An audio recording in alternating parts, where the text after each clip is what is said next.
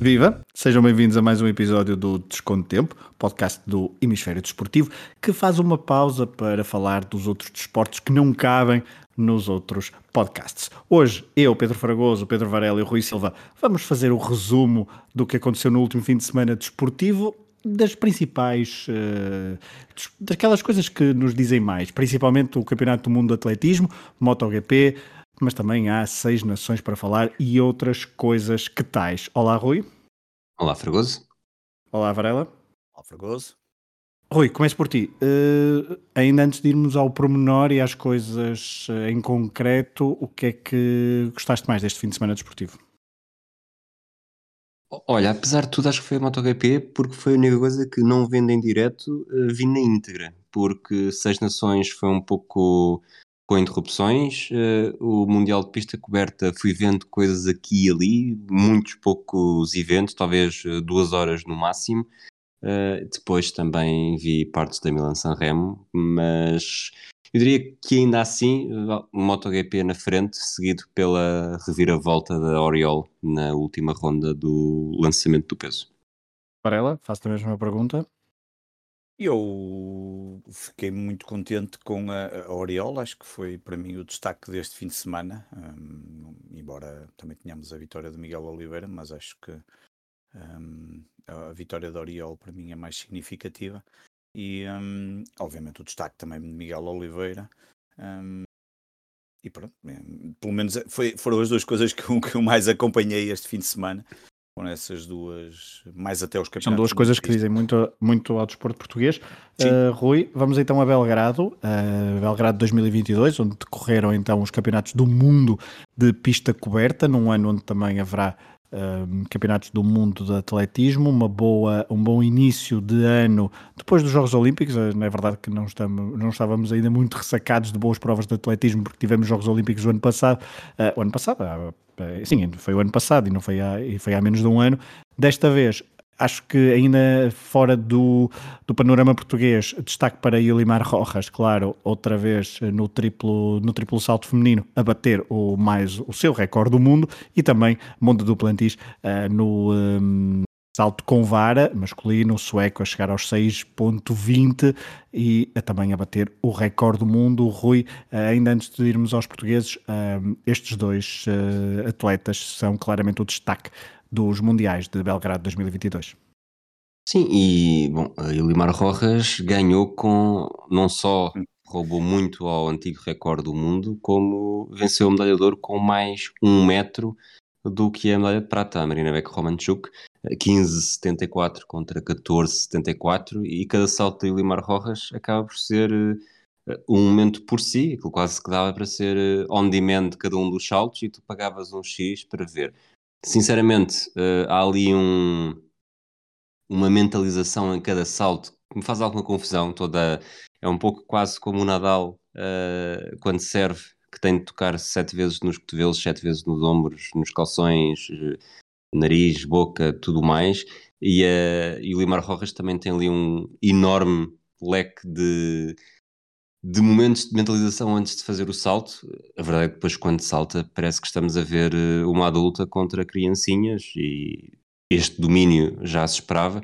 O próprio recorde do mundo, o Luís Lopes, na RTP, chegou a anunciar o recorde do mundo quando, quando claramente na imagem estava bastante antes da linha, mas era talvez dos segredos mais mal guardados deste Mundial é que Yulimar Rojas está lançada e cada prova que faz, e neste caso os Jogos Olímpicos e Mundial, parece que tem sempre essa, esse salto extra para fazer e lançar-se cada vez mais num dos maiores nomes do atletismo mundial, não só contemporâneo, mas também na história. E depois tem aquela particularidade, de, pelo menos em Belgrado, foi uh, deixar para o fim. Acho que também em Tóquio, se não, deixo, se não foi na última, foi também perto do fim. Uh, o que normalmente, até no triplo salto, uh, apesar da Patrícia Mamona nos ter. e até, vamos falar daqui a pouco da, da Oriol Dongmo, também foi já perto do fim que consegue uma reviravolta. Normalmente, nestes concursos de lançamentos e de saltos, um, as primeiras uh, dá-se mais nas primeiras e nas primeiras obtém-se melhores resultados. Uh, mas uh, e alguma nota especial para, para Duplantis? Vista, sinceramente, não vi. Uh, estava a falar com o Varela antes de começarmos a gravar e antes de tu chegares, porque foste um bocadinho aqui o, o Aires Gouveia do desconto de tempo. E o Salva Varela a dizer que ele bateu, bateu o recorde do mundo exatamente no mesmo sítio onde tinha batido na semana passada. Juntou-lhe mais um centímetro, não é assim, Varela? Exatamente, ele tinha feito 6,19 na, aqui na Arena de Belgrado na semana passada. É há 15 dias, sim. Há 15 dias, é? mais coisa, exato. Eu pensei que tinha sido mesmo na semana passada, há 15 dias. Sim. sim. mais coisa, menos coisa, mas foi exatamente no mesmo local. E agora faz o tal 6,20 no último lançamento também. No último lançamento, no último salto. Um, e, foi, e foi também uma. Sim, aqui, aqui, no salto uma... Rovara não há propriamente o último salto, não é? Porque eles Sim, exatamente. No último, fim, no último era o último dele, porque já não havia mais ninguém para saltar, claro. não é? Na prática era, era isso, não é? Que é quando eles normalmente tentam estas marcas incríveis. Mas deixa-me só também fazer aqui alguma referência, porque eu, eu tomei particular atenção mais aos portugueses, mas há obviamente alguns destaques que fui acabando por ver, nomeadamente o Ryan Krauser, que não conseguiu ganhar o, o lançamento do, do peso. Um, a vitória foi para o, o, o brasileiro, o Romani. Um, a luta esperava-se que fosse eventualmente entre Krauser e Walsh. Walsh faz mesmo o recorde do continente, não é? Do continente desta neozelandês. O Ryan Krauser faz uma marca boa dentro daquilo que são os padrões dele, mas o, o, o Romani, o brasileiro, acaba de fazer o recorde dos campeonatos e, e ganhou com mais 9, 9 centímetros. Depois houve também a vitória muito. era praticamente esperada, embora até achei estranho na altura na RTP dizerem que não seria bem da Miller Ubo, nos 400 metros. Um, há também uma grande vitória, se puderem ver, no YouTube estão os vídeos quase todos, do Mariano Garcia, que foi aquele espanhol que nos 800 metros fez, estava a fazer o festejo, estava a contar isso ao Rui, o festejo que parece uma mota no início, ele no início da corrida estava ali, parece que andar de mota e realmente olhava-se para aquilo, que é, ele vai de mota quando comprar dos outros e é fantástico porque ele aos 600 metros ia em terceiro ou em segundo lugar, mais ou menos ali estavam, ainda não estava na, na frente e depois eh, acaba por conquistar mesmo o ouro para a Espanha nos 800 metros. E depois há uma prova também muito, muito boa, e sem falar ainda dos portugueses, que é o. Eh, há duas, os, 600 os 60 metros do Jacobs, o italiano, que, que vence, e, e eh, é uma corrida fantástica porque ele só, só mesmo no final, portanto, o americano lidera ali durante aí, 50 metros e no final consegue o Jacobs, o italiano, juntar ao, ao título olímpico. E há também uh, do, o da vara uh, feminino um, que eu há pouco até estava aqui a falar com, o, com, o, com o Rui, que era, foi uma luta entre duas americanas. Na realidade, percebia-se que as duas americanas entre elas iriam decidir, Sandy Morris e a Katy Nageote, mas estava ali pelo meio a Tina Sutej, da Eslovénia, que ainda chegou aos 4,75, tal como Nageote, mas a Nageote tinha menos e, portanto, conseguiu ficar na medalha de prata, tinha melhores, uh, uh, conseguiu como mais, uh, primeiro os 4,75 a Sutej, mas a Sandy Morris estava imparável e acabou por conquistar o ouro, mas era uma prova muito interessante porque aquilo parecia uma luta entre um, ehm, David contra Golias, tal era o tamanho da diferença também entre as duas e a Tina Sutej, e pelo menos que eu me recordo assim em termos uh, ao longo do, destes três dias, não é? Porque esta prova, este campeonato mundiais foram três dias, foram assim os destaques que me recordo de ver e acompanhar mais de próximo. Além dos portugueses, claro. Vamos aos portugueses, Rui, porque um, Ouro e Prata. De... Ouro e Prata, não é? Adeus uh... até para a semana. há, uma, há uma música assim, uh, Ouro e Prata. E um, em, Pensava foi que era um sexta... salão no Casino de Estoril. Também há o salão preto, não, isso é o preto e prata, não é? Preto e prata. Mas, uh, ouro e prata, mas sabes que eu estava a falar do Fausto. Mas a sexta-feira, Portugal acabou o dia uh, no topo do medalheiro, uh, logo no primeiro dia, portanto, sexta-feira, 18 de março, graças ao ouro de Oriol Dongmo e à prata de Pedro Pablo Pichardo. Ehm, foi uma foram duas provas uh, diferentes, uh, porque uma teve uma lesão pelo meio, a Oriol com o seu ouro consegue uma, consegue uma reviravolta e com, uma cara uh, de, de, determinação, de garra inacreditáveis. Uh, já Pedro Pablo Pichardo entrou relativamente bem, mas houve outro cubano que conseguiu melhor e depois não conseguiu, até houve uma lesão que o impediu de saltar melhor. Eu, lá está, eu disse ouro e prata porque tu fugiste um bocadinho esse assunto, mas antes dos mundiais de atletismo começarem, atletismo de pista coberta, eh, eu disse que o único comentário que eu fiz era que Portugal ia ter um ouro e prata, não dei muito mais argumentos eh, sobre isso, até porque chegaste a perguntar quem é que seria, quem é que ganharia o quê, eu fui esperto, fugi isso, sinceramente ah, eu, eu fiz, que era. Eu fiz, eu, ouro e prata, essa... três medalhas, exato. Exato, eu não, eu não me atravessei com nada, eu só perguntei, depois do Pedro Pablo Pichardo conseguir a prata, eu perguntei-te então quem é que vai conseguir o ouro se, obviamente que Oriol Dongmo depois disso era a grande favorita, porque Patrícia Mamona com o Yulimar Rojas parece ter muitas dificuldades em chegar a esse, a esse patamar, mas, mas podes continuar, Rui. Eu acho, lá está, eu achava que tanto a Dongmo como o Pichard eram os dois maiores candidatos e de alguma forma até os únicos candidatos. É certo que a Moana vem de um, de um ano com a que fez e vai, vai ser sempre lembrado. Não me parece que com todas as atletas no seu melhor momento, uh, acho que é um ano a perder e fica um bocadinho uh, para trás. Tanto que se vê tanto, tanto ela como a a de bronze no, em Tóquio, também não ficou provavelmente bem nesta prova. Mas falando da Dongmo, a Dongmo, pelo que eu percebi, uh, também teve ali uma fase no, a meio do, da final que parecia estar com algumas dificuldades e é nessa altura que cai, uh, acho que é mesmo de primeiro lugar para terceiro e, e já depois da americana Chase Healy, que acaba por ser a medalha de prata, uh, passar para a frente, e até com alguma vantagem, uh, a Dongmo passa de 19,32 para 20,43, portanto melhor ao seu, a sua melhor marca, que na verdade tinha sido a marca dos dois primeiros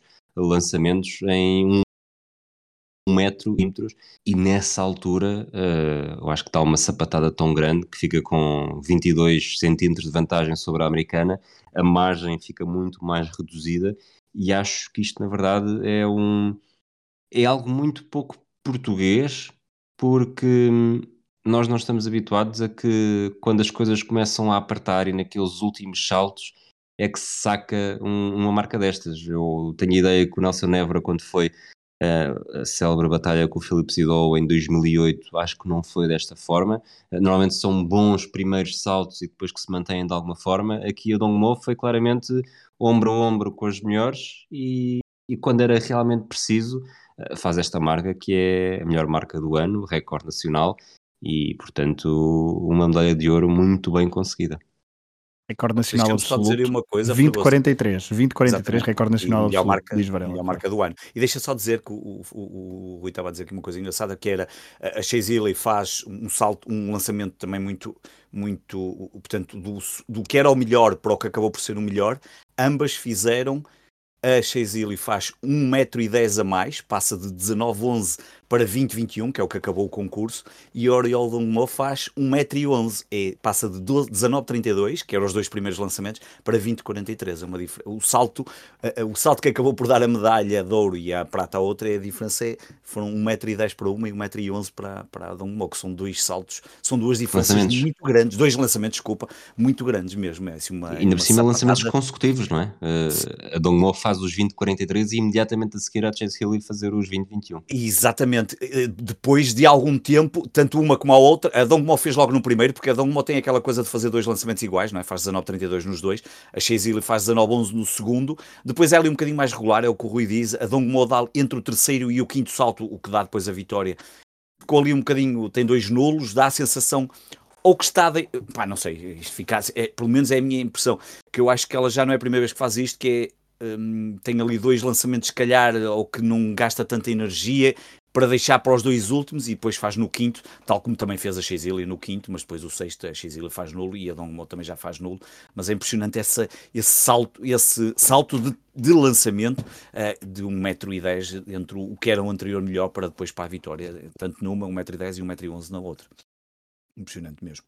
Eu aposto que o Fragoso nem sequer conseguia fazer 1,10m de lançamento. A lançar só, depois. Uh, não, Mas como é que ele jogou handball à, à roda do círculo? Ele já jogou, exato, na praia. Na praia, não.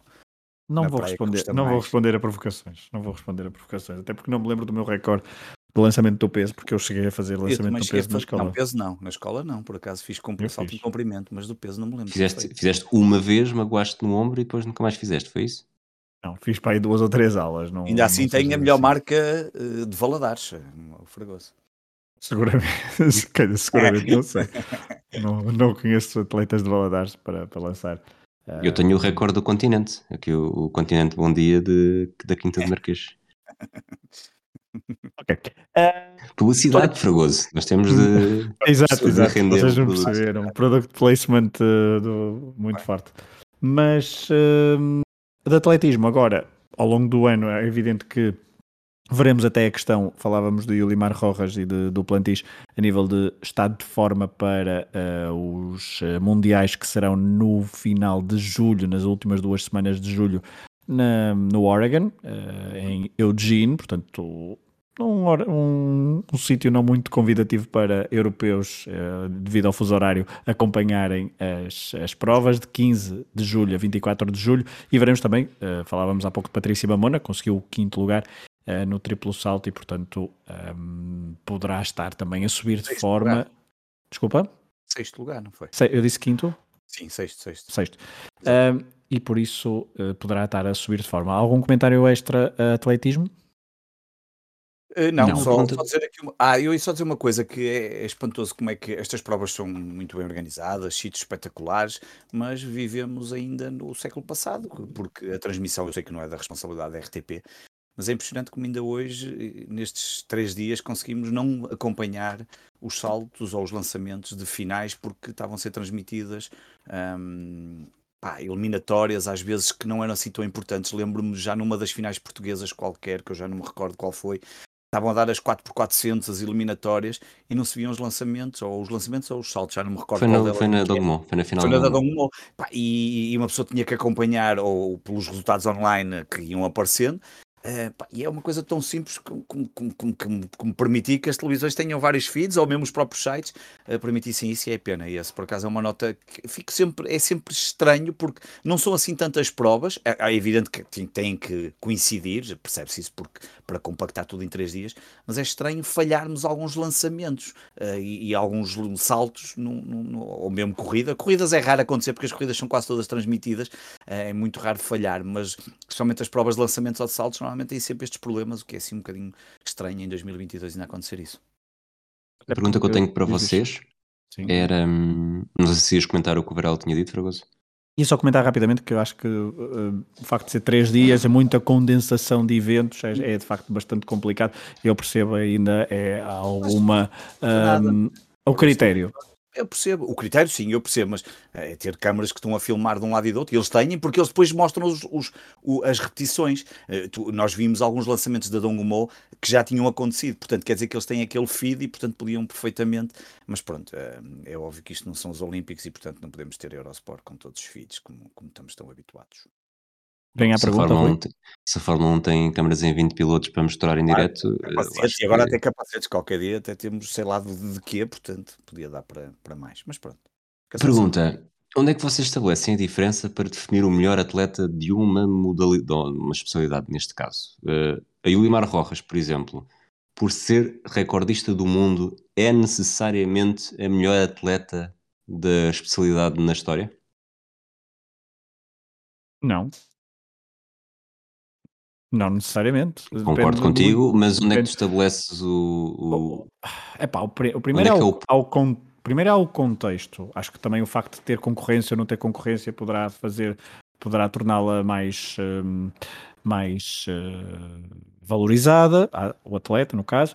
Uh, o facto também de ter mais troféus, porque eu sei que ter o recorde do mundo, veremos o que é que acontece com, com, com as suas prestações nos próximos anos e também no, nos principais torneios, mas a verdade é que um, só ter o, o, um, o recordista... No caso do Plantiz, neste momento é recordista, mas para mim o certo é continua é? a ser o melhor. Ah, sim, neste momento sim, ok. Mas ok, a discussão seria mais interessante. E o se... já não vai passá-lo.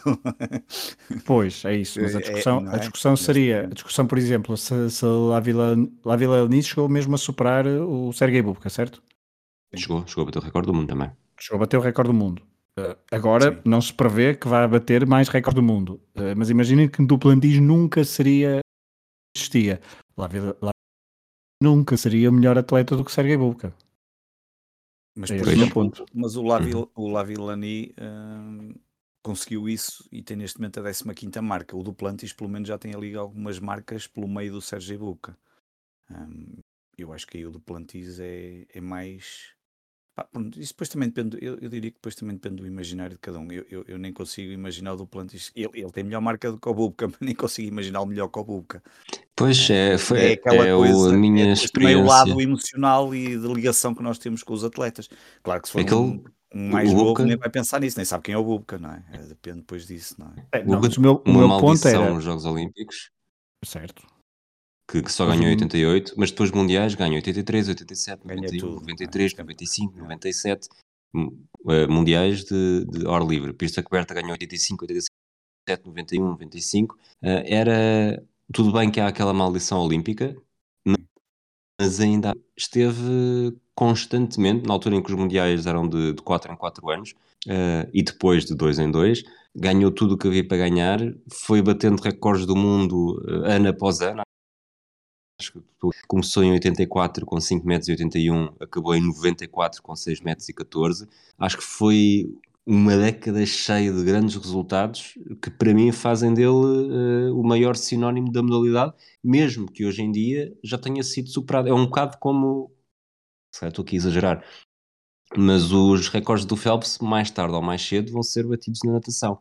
Daí quem nunca ligou tanto ao indoor, não é? O Buca no indoor nunca fazia, tinha recordes, mas nunca era era sempre o ar livre era muito mais importante para ele do que, do que o indoor, por exemplo. Yeah. Coisa que, por exemplo, o Duplantis tem muitos mais, já, obviamente tem mais marcas, um, já tem pelo menos, tanto o Duplantis como o Lavi, Lavi Nipo, nome, um, tem pelo menos 5 marcas à frente do Bubka, enquanto que o ar livre, o Bubka era. mas a minha, a, minha questão, a minha questão é: imaginem que agora uh, Duplantis uh, chegou aqui, bateu estes recordes, mas uh, não se sabe uma razão qualquer, vamos dizer, nos próximos 10 anos, ou nos próximos 5, 10 anos, vá, não ganha nenhum europeu, não ganha mais nenhum uh, uh, mundial de grande, grande torneio, etc., nem Jogos Olímpicos, obviamente que Sergei Bubka será sempre melhor do que do Plantis.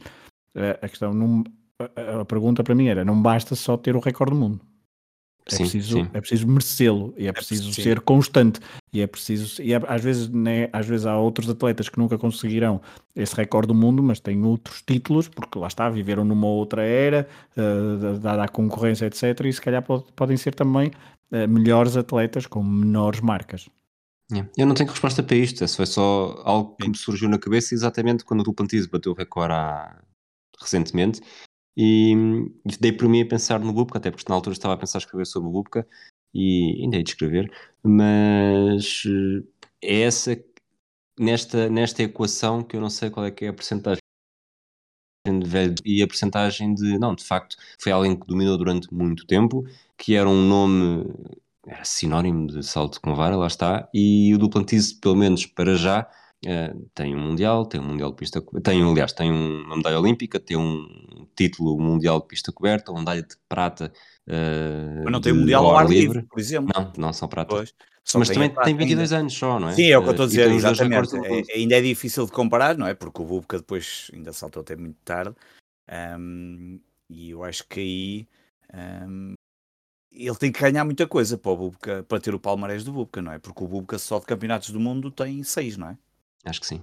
É, três da Rússia, três da União Soviética, exatamente, e três da Ucrânia. Portanto, ainda tem que andar muito. É ali, são, são ali 14 anos, estava agora aqui a ver, é de 83 a 97. São 14 anos em que ele é um domínio muito, muito grande, muito forte. Não, ainda tem, claro que agora é, ainda é novo, não é? e parece-me que está com. Tem possibilidade de cada vez mais colocar o recorde a uma fasquia cada vez mais alta. E, mas em termos de competição, acho que ainda está muito longe do Buca, né? acho que isso não há dúvidas. Mesmo tendo um ouro olímpico, não é? Que era uma coisa que o Buca só ganhou aquele em 88, não é? Exato. Muito bem. Uh, vamos abandonar o atletismo uh, e vamos, uh, vamos aonde? Vamos ao rugby, só uma nota breve antes disso, antes de ir ao rugby.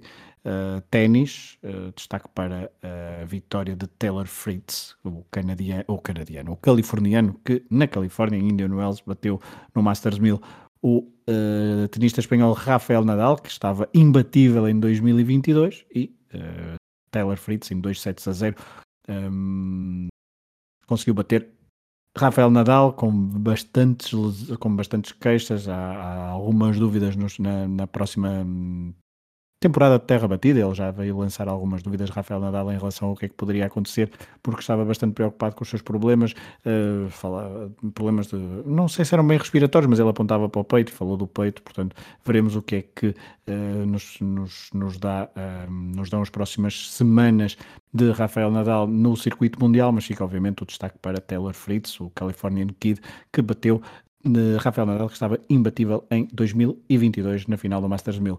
Uh, Rui, vamos ao rugby? Vamos. Tu. Uh, assim, diz, diz, diz. Diz, diz, diz tu. Não, o rugby, obviamente que fica seis nações, fica a vitória francesa no, no torneio, é, é, destaque, mas obviamente que não se pode deixar de falar da, da vitória italiana em extremis, 36 jogos depois, 36 partidas depois, 36 derrotas depois, a Itália ganhou no Seis Nações. Um, e foi uma, uma loucura, mesmo, mesmo a acabar o jogo. E não foi uma vitória qualquer, foi uma vitória em Gales. Tudo bem que Gales já não tinha grande coisa a dizer nesta prova, mas ainda assim termina este Seis Nações com o mesmo número de triunfos dos italianos. A diferença é que todas as três derrotas das quatro de Gales tiveram um ponto de bónus, um, tiveram um ponto de bónus por perder por poucos pontos e, e aqui acaba por aqui acaba por mais uma vez a mesma coisa. A Itália, como tu disseste, conseguiu o triunfo mesmo a acabar. Tinha estado sempre perto e algumas vezes em vantagens, depois 21-15 eh, perdia nos minutos finais até ao ensaio de Eduardo Padavani e repetindo aquilo que disseste, foram 36 jogos sempre a perder.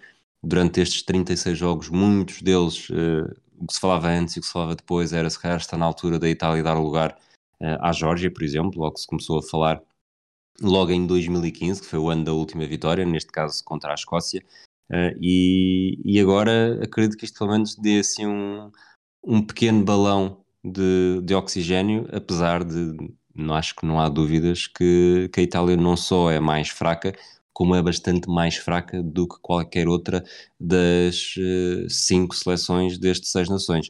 Porque, como disseste, a França venceu, venceu com, com vitórias em todos os jogos, foi o primeiro Grand Slam desde 2010. Eu agora não, não preparei isto, estou aqui a fazer de cabeça, mas durante este período uh, eu lembro-me de Gales ganhar, lembro-me de Irlanda ganhar, lembro-me de Inglaterra ganhar, França ganhar, Escócia, sinceramente, acho que já não ganha há muito tempo, mas ainda assim uh, sempre foi consistentemente melhor do que a Itália. A Itália é o parente pobre, uh, acredito que, que não se reduza assim cinco nações, continuar a ser o, o, parente pobre se não for substituído, mas não deixa de ser uma excelente história para este último dia da, da última jornada do Seis Nações, porque se falava muito como é que ia ser os jogos da Irlanda e da França que estavam a discutir o título. A Irlanda fez bem, ganhou, uh, pôs pressão eh, sobre a França para a última jornada, mas o deste Super Saturday acabou por trazer também uma história interessante, lá está, esta vitória não inédita, mas bastante de Itália e sobretudo uh, em Gales, em Cardiff. Acho que Dizias que lembras da Escócia ganhar, porque já foi, foi em 99, 99 e era, ainda era cinco nações. Exato. foi o último de cinco nações que ganhou, foi em 99. Fui ver isso um, porque também, obviamente, não sabia de cor, como é óbvio. E antes disso, uh, só em 90. E antes disso, só em 90, exatamente. E aí foi, um, foi o Grande Slam, foi o Grande Slam, exatamente, em 90. Foi com o Grande Slam. No, um Grande Slam. Em seis nações, já a França já tinha conseguido o Grande Slam por duas vezes, em 2002 e em 2004, e, e em, em 2002, três vezes. Três vezes, em 2002. 2, 4 e 10. Exatamente. exatamente 2, 4 e 10, exatamente. São, é foram as três vezes. Ou seja, a França sempre que ganhou seis nações. Não, não, porque ganhou em 2006 e 2007. Desculpa, estava, estava aqui a, a, já, ia, já ia dizer uma. Já ias dizer, mas não, 2006 e 2007 ganhou exatamente. sem ser uh, grande slam. Exatamente. Muito bem. E nos últimos anos, uh, Inglaterra, Irlanda e Gales conseguiram quer vencer, quer uh, conseguir também vencer com grande slam. Um, queres acrescentar alguma coisa, Rui, ao, ao rugby? Ao rugby, posso, portanto, ficou garantido que, que Portugal falha o, o playoff intercontinental porque os Países Baixos não conseguiram fazer a surpresa eh, e derrotar a Roménia, portanto, a Geórgia apura-se como primeira vaga europeia, Espanha segunda vaga europeia e a Roménia vai então para o torneio intercontinental procurar um milagre que vai ser difícil, mas eh, de qualquer das formas não será Portugal nesse, nessa janela de oportunidade. Vamos para o MotoGP porque na segunda prova do Mundial de 2022 tivemos uh, uma demonstração de poder de Miguel Oliveira à chuva, estreia do Grande Prémio da Indonésia, uh, que foi um bocadinho ali por pelas condições meteorológicas, mas a verdade é que com um arranque foguete desde o sétimo classifica, desde o sétimo lugar da grelha Miguel Oliveira desde cedo se posicionou na frente e depois fez uma corrida irrepreensível, mesmo quando era apertado por Jack Miller ou por Fábio Quartararo, conseguiu sempre uh, dominar a moto e fazer uma corrida espetacular. Rui, pegando até na, na vitória, diria mais espetacular até, a, até ao momento da carreira de Miguel Oliveira em Portimão, em que liderou do princípio ao fim. Uh, achas que esta tem condições para ombrear ou para rivalizar com essa, com essa vitória em Portimão uh, por, por causa da forma corajosa e incisiva como o Miguel Oliveira partiu para a frente neste Grande Prémio da Indonésia e muito uh, determinado foi para a frente, conseguiu agarrar a liderança e depois não a mais largou até ao fim? Bom, a vitória em Portimão foi o melhor feito do século XXI, de um atleta português, não é?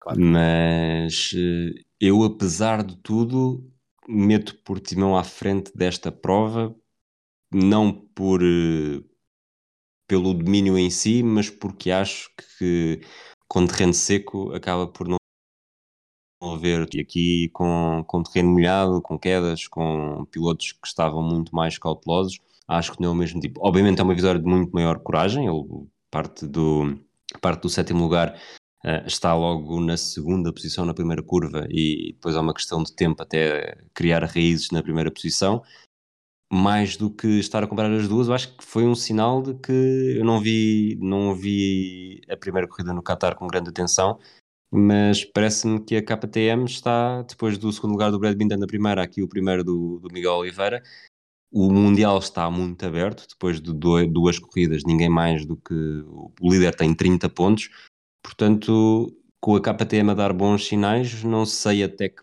ponto não podemos ter aqui a equipa poder ter uma palavra diferente que não teve no ano passado. Eh, nesta esta vitória do Miguel Oliveira é de facto uh, fantástica porque não, não cometeu um único erro, soube adaptar-se muito bem uh, às condições da pista, a estreia na Indonésia, como disseste, e foi, não sendo do início ao fim com mão, acabou por ser o piloto que dominou do início ao fim, mesmo sem precisar de estar na frente desde o início. Portanto, foi mesmo, acho que não houve ali nenhum momento em que se olhou e se achou, tudo bem que nem sempre foi piloto com as voltas mais rápidas, mas foi sempre o piloto que, que tinha a vitória no bolso e só por um manifesto azar a deixaria fugir.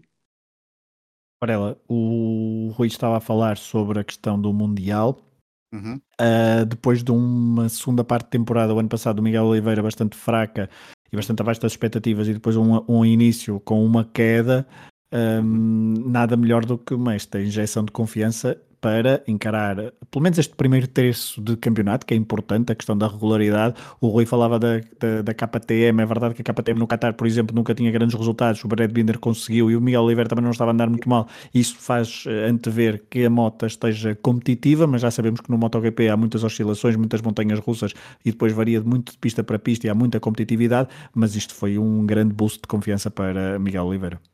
Sim, eu espero estar completamente enganado. Eu, a seguir à primeira corrida do Qatar, que eu tive a oportunidade de ver, e eu ainda ontem partilhei isso até no Twitter, eu, num grupo de amigos onde falamos de vários desportos motorizados também, eu, eu começava a questionar se o Miguel Oliveira não era um flop um, e que ainda não, não, não, não me fugiu essa ideia do que fizeram passar dele. Lembro-me dessa história do melhor marca de sempre, melhor atleta do século XXI e essas parboices que se andaram a dizer com a vitória dele em Portimão. Um, e, e, é engraçado o Rui ter dito isso, porque na, no, no Qatar, por isso mesmo, pelo resultado do Binder, eu um, comecei a colocar em questão, porque o Miguel cai muitas vezes e algumas das vezes, pá, não sei, há ali um exagero de quedas que eu não estou a dizer que ele cai de propósito, mas que um, o 14 lugar do ano passado, fiquei aqui com algumas dúvidas. E depois ver o Brad Binder no Qatar e o Miguel, que não andou nada bem até cair, ele quando caiu estava, eu já não me recordo, mas estaria para em 14 ou 15 ou 13, assim uma coisa um, mas fiquei com algumas dúvidas do que é que ele, que é que ele poderia fazer. efetivamente consegue aqui um, uma grande vitória, não, não, não, obviamente não dá, para, não dá para tirar o mérito nem, nem por sombras, Uh, embora o Quartararo tenha acordado ali para, para a reta final, mas o Miguel também estava a gerir muito bem. Obviamente, estávamos a, a, conduzir em condições que não são nada fáceis e, portanto, fui gerindo a corrida com o tempo que tinha e, portanto, uma vitória fantástica. Agora estou muito curioso para ver o que é que, o que, é que vai fazer. Eu, ano passado, achava que o Miguel poderia, seria um bom resultado ficar no top 10, não ficou, ficou no top 14. Um, ficou no 14 lugar. Estou muito curioso o que é que ele vai fazer, tanto que me parece que Brad Binder está a fazer aparentemente poderá estar a fazer melhores resultados. Agora foi contrariado, mas também só foi a primeira corrida no Qatar. A segunda, temos agora o, o, resultado fantástico do Miguel. Vamos ver o que é que as próximas corridas nos trazem. Mas acho que também é um ano importante para o Miguel. É um piloto com uma boa moto. Tivemos o ano passado o problema dos pneus, pelo menos muito, muito, era muito recorrente ouvir-se falar essa questão dos pneus.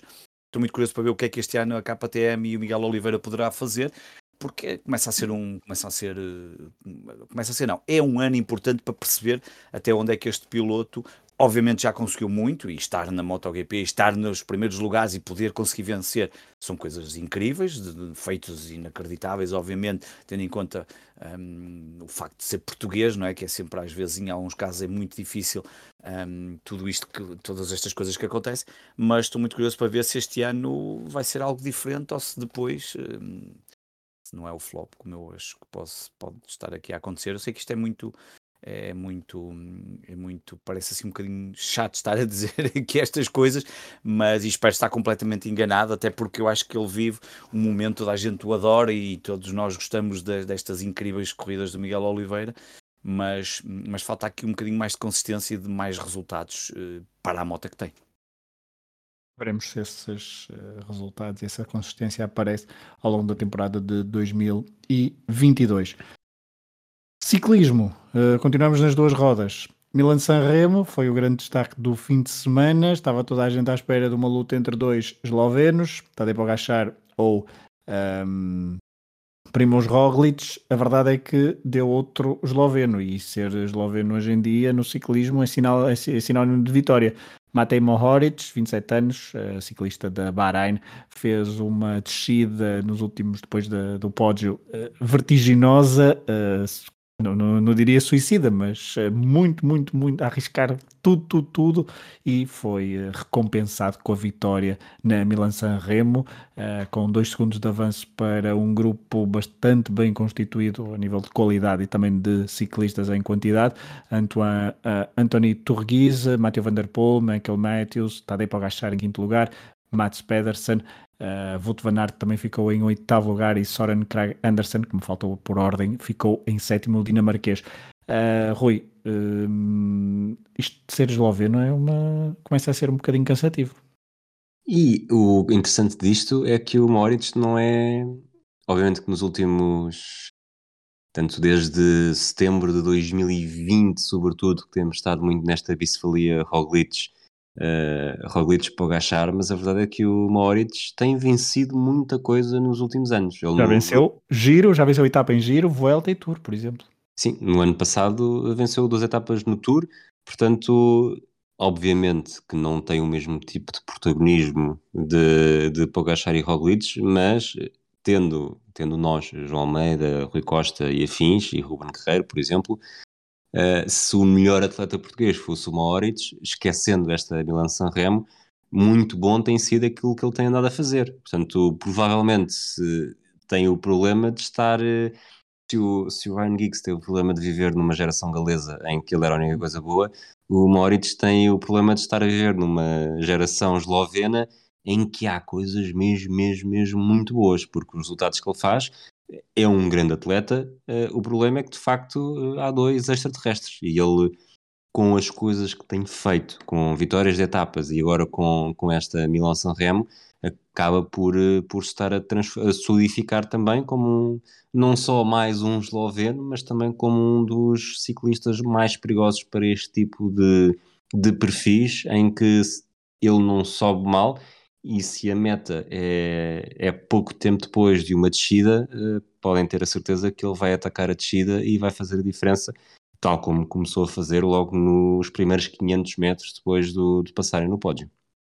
A descida é verdadeiramente incrível. Tem ali dois. dizer uma coisa, Diz utilizando a palavra do, do Rui, porque realmente eu não vi, mas estava a ver os dados e e tinha visto a classificação e os dados, fazia 293 km em 6 horas e 27, a uma média de 45, 331, é, é, é, é, é mesmo da extraterrestre. É uma coisa que dá para pensar como é que esta malta consegue fazer estas 6 horas e meia numa bicicleta, uma média de 45, é uma coisa absolutamente assustadora. É o meu único comentário que eu tenho isto, porque isto, isto, isto deixa-me sempre espantado com esta capacidade que os ciclistas têm de fazer. É que o ciclismo é lindo. Sim, e é, e é também aquilo que me tem afastado muito de, de, ver as provas de ciclismo. Volta e meia vou vendo alguma coisa que é achar que há sempre aqui qualquer coisa que não. Acho que já falamos até disto aqui, mas a questão do doping deixou-me sempre de pé atrás, porque realmente isto são marcas absolutamente inacreditáveis. E eu quero acreditar que isto continua a, ter, a ser tudo sem, sem recurso a nada destas substâncias, mas isto são, são, são, são números assustadores, de, inacreditáveis mesmo, e incríveis. Veremos o que é que Mateo Mohoric faz agora nas próximas semanas. Vai estar no Tour de Flandres, na Amstel Gold Race, no Paris-Roubaix, na Flèche Wallonne, Liège, Bastogne-Liège uh, e depois estará no mês de julho no Tour de France, juntamente com os outros dois eslovenos, como tudo indica, Primoz Roglic, que ficou, Primoz Roglic uh, ficou em que lugar? Agora fica Foi top nota... 20, acho que foi 16 17 17 exatamente. Uh, Primoz Roglic para agachar e uh, Mateo Mohoric vão estar então na uh, volta à França. Algum comentário extra sobre outros desportos, Rui? Eu estou de mãos vazias. Varela? Sim, não, não tenho assim mais. Além disso que vimos este fim de semana, não há assim muito mais. E, foi, e, foi, e já foi muito? E já foi muito, exato. E, e mesmo assim acompanhar isto tudo uh, não dá, não, realmente não dá para tudo. Uh, havemos de ter aí mais coisas mais para a frente, certamente. Ciclismo haverá então muitas provas nas próximas semanas para estar atentos e nós sempre que justificar voltaremos aqui. Falou-se, desculpa, tenho uma pergunta para ti. Okay. Imagina que tu és um, um, Desculpa, desculpa, mas isto tem, tem de ser Já me estou a rir, ainda nem ouvi a pergunta.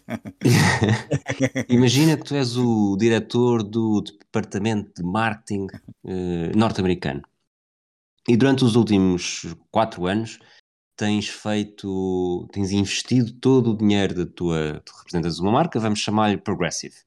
E, e, todos os anos, todos os anúncios que fazes, tens um, tens um quarterback de uma equipa, vamos chamar-lhe Cleveland Browns, e o quarterback vamos chamar-lhe Baker Mayfield.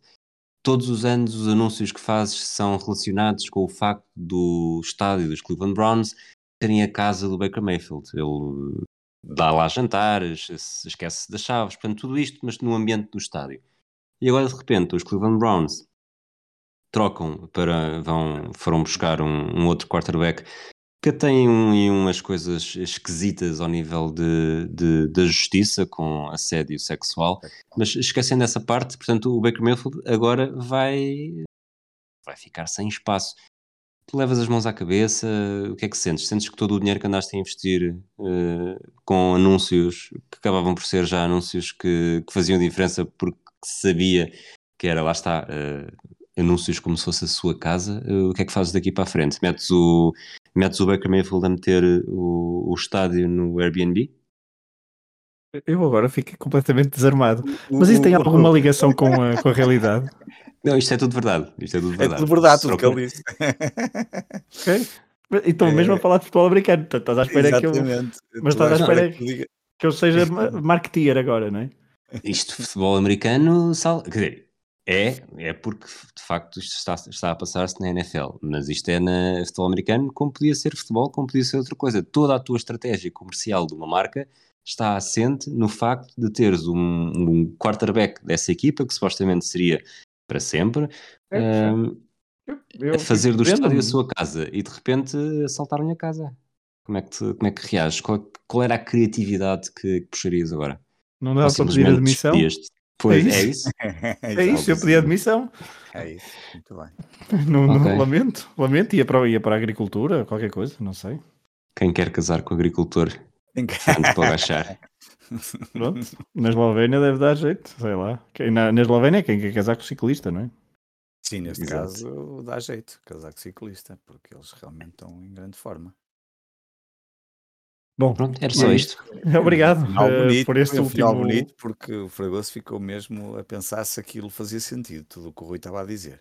Pois fui completamente desarmado, mas pronto, olha, admito-me. Um abraço a todos. Nos próximos, nas próximas semanas, sempre que justificar, venham connosco e façam um desconto de tempo para falar sobre os outros desportos que não cabem nos outros podcasts do Hemisfério Desportivo. Um abraço a todos.